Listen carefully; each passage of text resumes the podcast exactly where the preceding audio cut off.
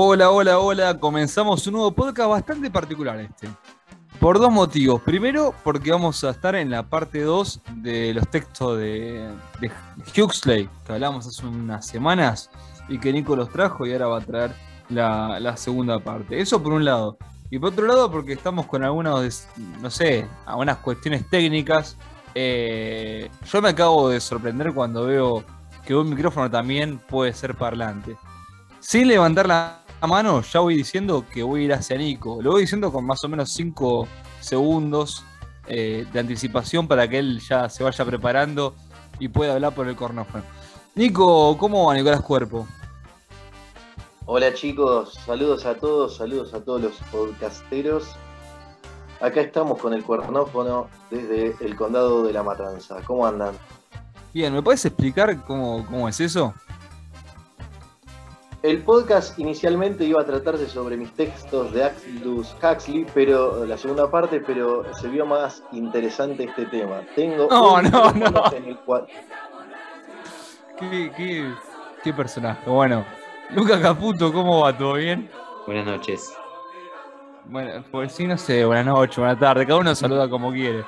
Eh, ¿Desde qué condado estás vos, Lucas? De, de la República de Montecastro.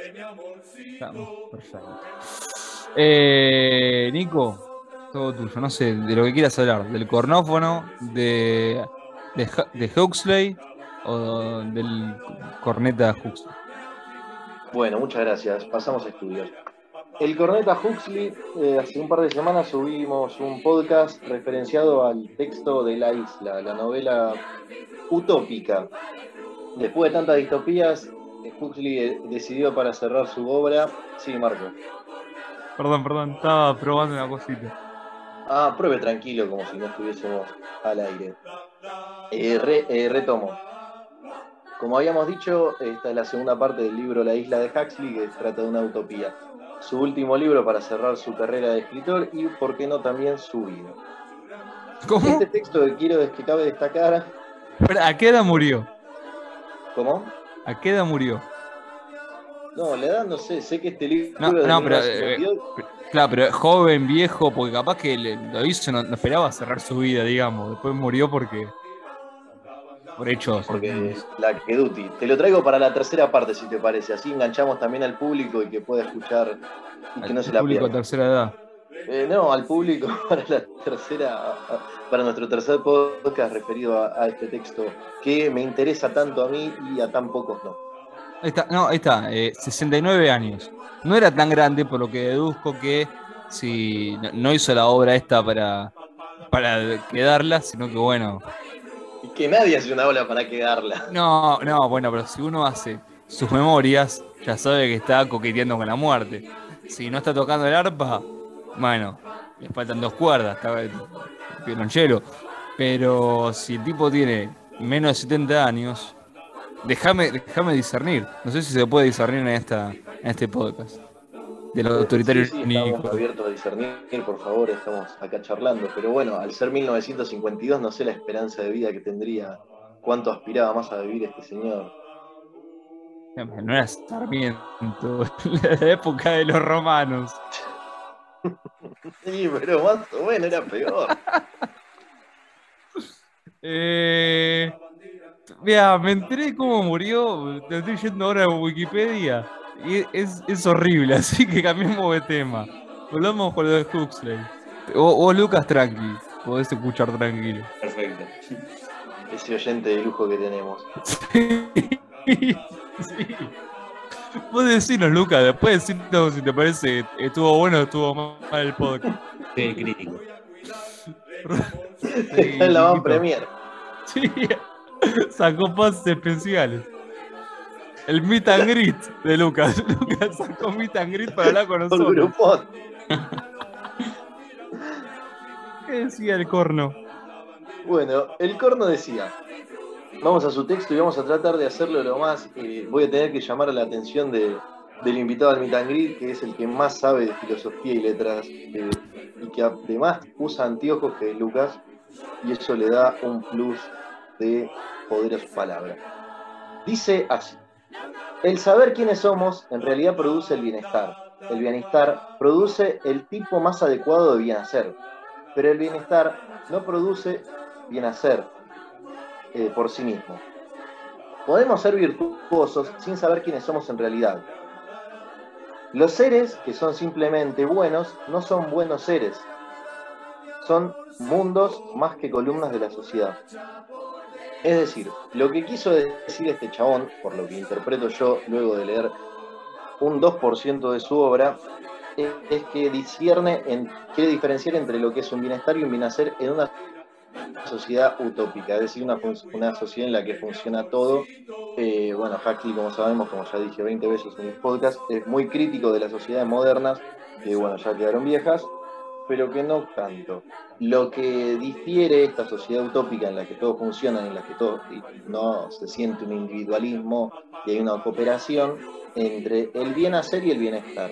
Nosotros en esta sociedad lo que nos inculcan es un bien hacer, ayudar al prójimo, portarse bien, no hinchar mucho las pelotas, ser amable con los que no tienen, ese tipo de cosas a algunos puede producirles bienestar, es decir, ayudar al otro les puede generar una sensación satisfactoria, pero no a todos. Sin embargo, todos estamos en esta sociedad actual en la cual a todos nos, este, nos piden que bien hagamos.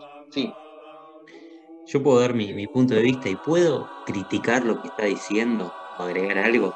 Pero por favor, para eso estás invitado a este meet Bien. Para mí, el bien hacer nos dice que todo lo que hagamos, o sea, sea lo que sea, lo hagamos bien, en eso coincido. El tener una buena actitud ante la vida, ante los demás, claramente nos va a llevar a un bienestar.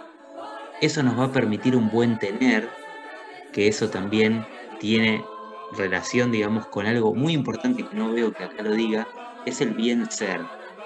O sea, estamos hablando de hacer, que es relación a los demás, estar, que tiene que ver con nuestro, o sea, cómo nos sentimos, pero lo que no dice es el bien ser, ¿se entiende?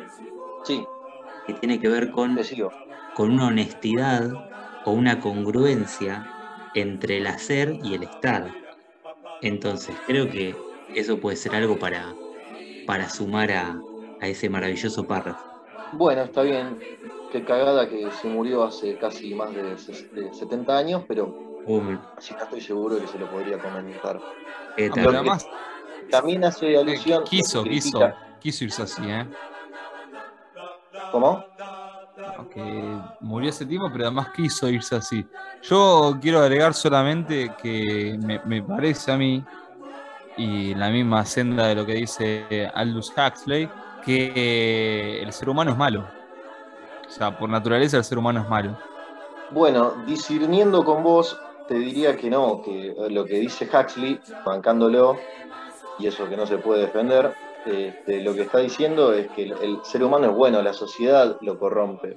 Eh, también lo que critica de esta sociedad en cuanto a esto del bienestar y el bien hacer, es que al estar eh, exigidos por un bien hacer, son columnas las personas, se vuelven columnas eh, a una, comparables con, la, con el mito de Sansón. Es decir, esas columnas sostienen, pero también pueden destruir, porque nosotros bien hacemos, pero no todos nos sentimos bien al hacer, al hacer el bien. No tenemos un bien sentir, como decía Lucas, solamente un bien hacer. Y desde por ese entonces podemos llegar a tener frustraciones y así como bancamos a la sociedad, también la podemos destruir porque no estamos llenos. Sí, Lucas. Algo que, se me ocurrió un ejemplo de esto, refiriéndose a Marco que decía que todos somos malos, siempre con su, su optimismo a flor de piel. Les pongo un ejemplo. ¿Qué pasa si ustedes ponen a un bebé o a un nene de dos años con un conejo y una manzana. No, no, por favor. Son chistes gallegos.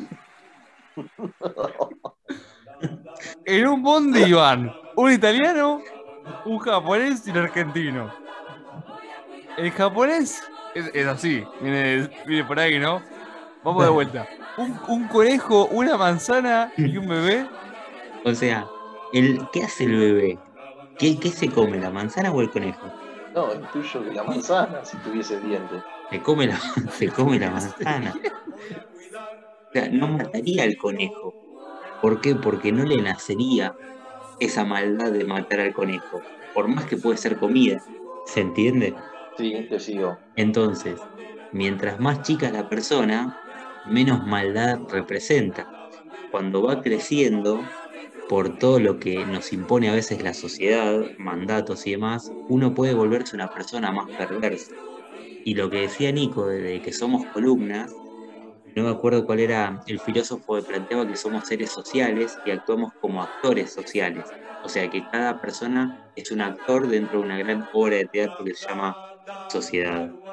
Sí, te di la palabra para cuestionar el ejemplo de- del conejo, la manzana y el bebé, porque en el caso que el conejo, ¿los conejos comen manzanas, Lucas? No lo sé.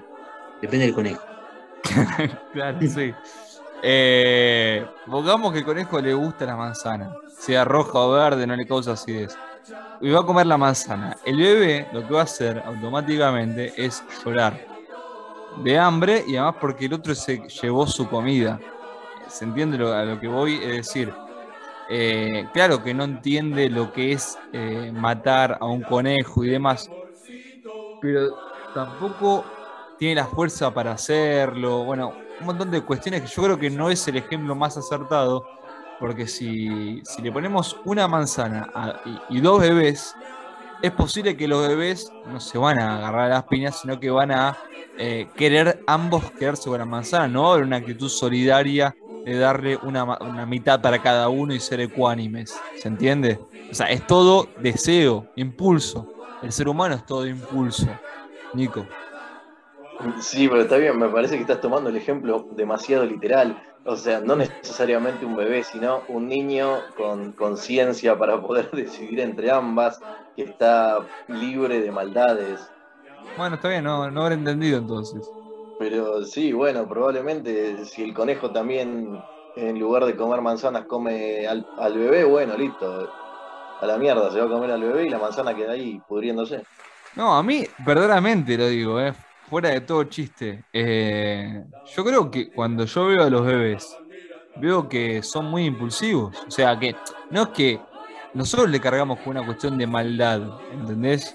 Porque hay que, eh, entre comillas, domesticarlos a, lo- a los bebés para que sea más adaptable su vida en sociedad. Una sociedad que, como llama esto, te impone reglas que a- quizás a uno quizá a uno no le guste. Eh, por eso decía que somos malos. Pero bueno, no, es, es una apreciación personal. No quiero enojarme con eh, alguien que ha pagado para estar en esta charla. Eh, está bueno lo que decís, porque de hecho en el libro también aparecen ese tipo de casos. Es decir, no es que toda la gente nace de igual forma, sino que hay gente que tiene más tendencia a la agresión, a la agresividad, a querer anteponerse por sobre otros solamente porque le pintó, no por una necesidad de supervivencia, sino solamente porque un poco hijo de puta es. Entonces, lo que hace esta sociedad utópica es tratarlos de una manera diferente a las que se lo trata acá, para que no este, reprimirse y tener recelo ante la sociedad y, y canalizar esa violencia por otro lado, sino que hacer algo productivo para la sociedad, pudiendo convivir en la sociedad sin aislarlos, sin castigarlos, sin nada de ese tipo de cosas. Así que un poco este libro, la verdad que habla bastante de esos temas y está bastante interesante. Lo sugiero una vez más a todo aquel que que sí, Lucas. O sea, vos decís, o este autor dice que, que los seres que no son buenos también pueden aportar a la sociedad. Depende, Exactamente. depen- depende lo de coman. Claro, si no come manzanas, mejor todavía para, para la sociedad. ¿Era verdad que, No. que Hitler era vegetariano? Ah, es random, ¿no? O sea, pagamos meet and greet y mi plata va a valer hasta el último centavo. Voy a hacer la pregunta que se me cante. Ya que estamos. Y vamos a cuestionar y meter otros políticos. No, bueno, justamente mete dos tipos de ejemplos. Alguien como por ejemplo Hitler, que es una que lo met- mete a Hitler y a Stalin. Dice que en la sociedad tenés Hitlers y Stalin. Hitler era una persona muy resentida, es decir, que inicialmente su, su punto de cuando era joven no anhelaba ser un brillante político y hacer mierda a toda Europa. Él, anhelaba con ser un buen artista y, la y los límites de la sociedad, eh, al no poder llegar, este, se llenó de frustraciones. Y bueno, terminó siendo el monstruo que terminó siendo para la historia. Stalin, que no se queda atrás en el monstruómetro, podemos decir que era un poco diferente. Él sí nació en una sociedad georgiana, este, en plena guerra, eh, con hambre, pobreza, eh, sin las posibilidades que tuvo Hitler de poder haber concurrido a una universidad y estudiar. El tipo era un militar 100% y el, el alma de, bueno, el alma, a ver, el ansia de, de- de- agresividad lo llevaba dentro suyo, más que de- se lo cascó antes. No, perdón, eh, quería que termine la idea, pero entonces, si, si Corno le está diciendo que el mundo se divide entre Hitler, que un dato es que no bombardeó París justamente porque había cuestiones eh, eh, de- culturales y el tipo perseguía lo cultural eh, como algo positivo y demás, aparte no se monetiza, ¿no? Cuando uno habla de Hitler, así que ya este podcast lo estamos haciendo gratis, Lucas. No sé a dónde estarás pagando para participar. Si uno es, es Hitler o es Stalin, estamos hablando de que ambas personas son negativas. Yo hace un rato dije que el ser humano era malo y, y me llegaron fax, porque no estamos haciéndolo personalmente, me llegaron fax puteándome ustedes en arameo. Es que los fax te llegaron porque no estás, no estás prestando atención. No es que el mundo se divide entre Hitler y Stalin y a ver qué tiramos a la moneda, a ver qué somos entre nosotros tres, si somos tres Hitler, dos Stalin o un Bush o lo que sea. No, hay gente buena y dentro de la gente mala o que es más nociva para el resto de la sociedad en esta utopía, cita esas dos personas, que hay gente, esos dos tipos de personas agresivas o nocivas para la sociedad no quiere decir que toda la sociedad sea nociva y así de monstruosa. Te pido mil que-. ¿Cómo? Te pido mil dis. No, no, está bien, por favor. Eh, Lucas, sí. O sea que si ustedes tuvieran un hijo que se les Mm. asegura que va a ser una persona malvada, que hace cosas No, tortuosas, ¿para, para dónde va, no? Tengo todos los números igual. ¿se, Sí, sí, sí. ¿se abortaría o no? Este, depende de la gana que tengas de ser padre. qué sé yo. Yo la verdad que hoy por hoy no pienso en tener hijos, pero bueno, si me decís que encima va a ser un hijo de puta, no, güey, ya está, me quedo así, ¿para qué más? Ponele que, tengo bastantes quilombos. ponele que te dice, mira, este va a torturar a, a 100 personas, ¿no? O sea, va a ser por publicidades de YouTube y de, y de Spotify. Algo así. No, para Lucas, ¿ibas a decir una idea?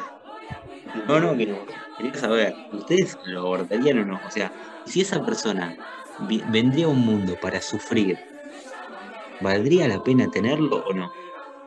Claramente no, por eso este, la sociedad está como está. Claro, eso mismo opinaba Mengele en sus experimentos. Pero, Mengele- no pero me parece que Nico, a ver, si comparamos Mengele con Nico, Nico no hizo ningún descubrimiento. Es lo único que me diferencia. Bueno, eh, Bueno, Mm. un poco eso también este, estaba por, por, por hablar, ya que estamos también con la temática Disney, me gustaría unirlos. El otro día vi Toy Story 4 eh, y lo que, como acompañó a toda nuestra generación desde Toy Story 1 con el tema de los juguetes que lo hicieron cuando nosotros éramos chicos, más o menos muy apuntada a nuestra edad, en Toy Story 4 lo que se ve es que en las tres primeras, la historia es de un juguete que es para siempre de un chico. Este, los juguetes son para siempre de un chico, bueno, hasta que el pibe crece, bueno, sí, le crecen canas debajo de los brazos, todo, y lo termina regalando. Pero es como que los no- juguetes son todos... ¿Cómo? Perdón. esa parte no había llegado.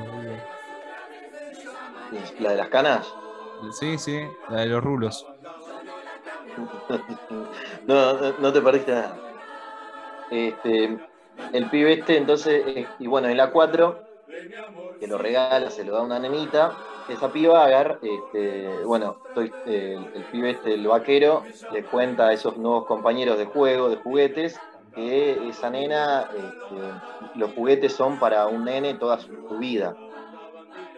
Y se encuentra con otro juguete que es una, que es una, mujer, una pastora, una, una muñeca mejor dicho, en los cuales, bueno, interactúan, y esa muñeca lo que le dice es, mirá, no, yo soy un espíritu libre, yo juego con todos los nenes que, quiero, un día juego con un nene, otro día me agarro otro nene y, jugamos con, y juego con ese, y hago felices a todos. Es decir, como que las primeras Toy Story apuntaban a un amor eterno, si querés, o a un compromiso con ese, con ese chico para toda tu vida.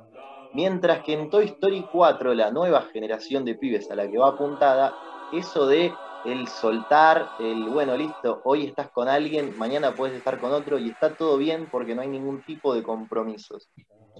Eso apunta a, este, como dice también otro, no quiero meterme en el campo conspiranoico porque bueno, ya falta que nos lo demoneticen por la conspiración, que va apuntado a eso.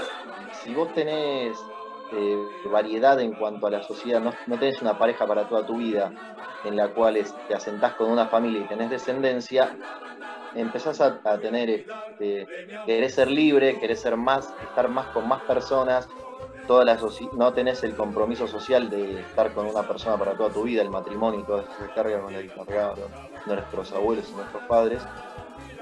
Y bueno, la desciende la cantidad de población. Pero si nos ponemos a pensar también, el final es un poco contradictorio porque eh, Woody se calza la pollera y se queda con, con, la muñeca, con la pastora. O sea, si bien plantea eso y la pastora dice ser un espíritu libre, en la primera de cambio se agarra a Woody y se lo queda, y se va y deja a sus amigos. Por lo tanto, el final, en resumidas cuentas, es que si uno cumple los mandatos de la sociedad, se olvida de sus principios. Ah, bueno, el, lado conserva ese yo no lo había percibido. Mirá vos, se quedó con la, con la otra, con la, con la pastora en Pondera. De esta manera, bien, mal, más o menos regular, llegamos al final de esta sesión, de este capítulo de Trivagando. Ya volverán las preguntas. ¿eh? Estamos muy cerca de meter otra vez un Triva Responde. Eh, Lucas Caputo, como siempre, muchas gracias por tus dos palabras. Un abrazo. Dos palabras, verdaderamente. Chico Cuerpo, muchas gracias. Muchas de nada. Quiero